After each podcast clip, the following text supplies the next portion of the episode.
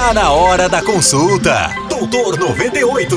É a 98 FM cuidando da sua saúde.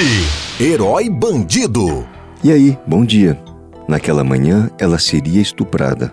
Ao percorrer o longo caminho entre a sua casa e o ponto de ônibus, lá nas quebradas do Pinheirinho, Rafaela foi surpreendida por um sujeito bem vestido, que se aproximou com seu perfume marreta, abriu um largo sorriso, perguntou as horas e em seguida lhe acertou um soco que lhe quebrou dois dentes incisivos. Num apagão de consciência, ela foi arrastada para um terreno baldio cheio de sombras e árvores. Ao despertar se afogando com o próprio sangue, ela sentiu o peso do agressor, que lhe pressionava a garganta com a ponta de uma faca. Sim, naquela manhã ela seria estuprada. Foi quando se ouviu um inesperado tiro vindo de longe.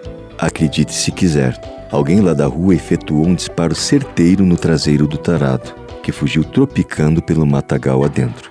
Mesmo em choque, Rafaela conseguiu se levantar, chegar sozinha até o ponto do ônibus e vir cambaleando até o hospital.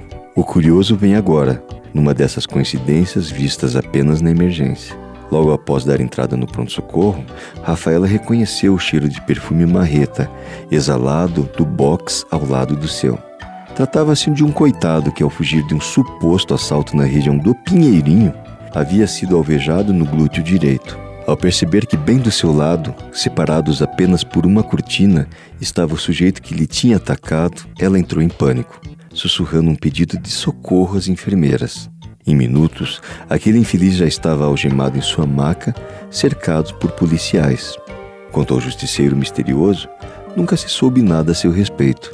Mas, num país da vergonha, no qual 140 mulheres são violentadas todos os dias, toda ajuda é mais do que bem-vinda, seja lá de onde ela vier. Você ouviu Doutor 98 com o Doutor Carlo Andrade, CRM 35499. Todos os dias, às 10 da manhã.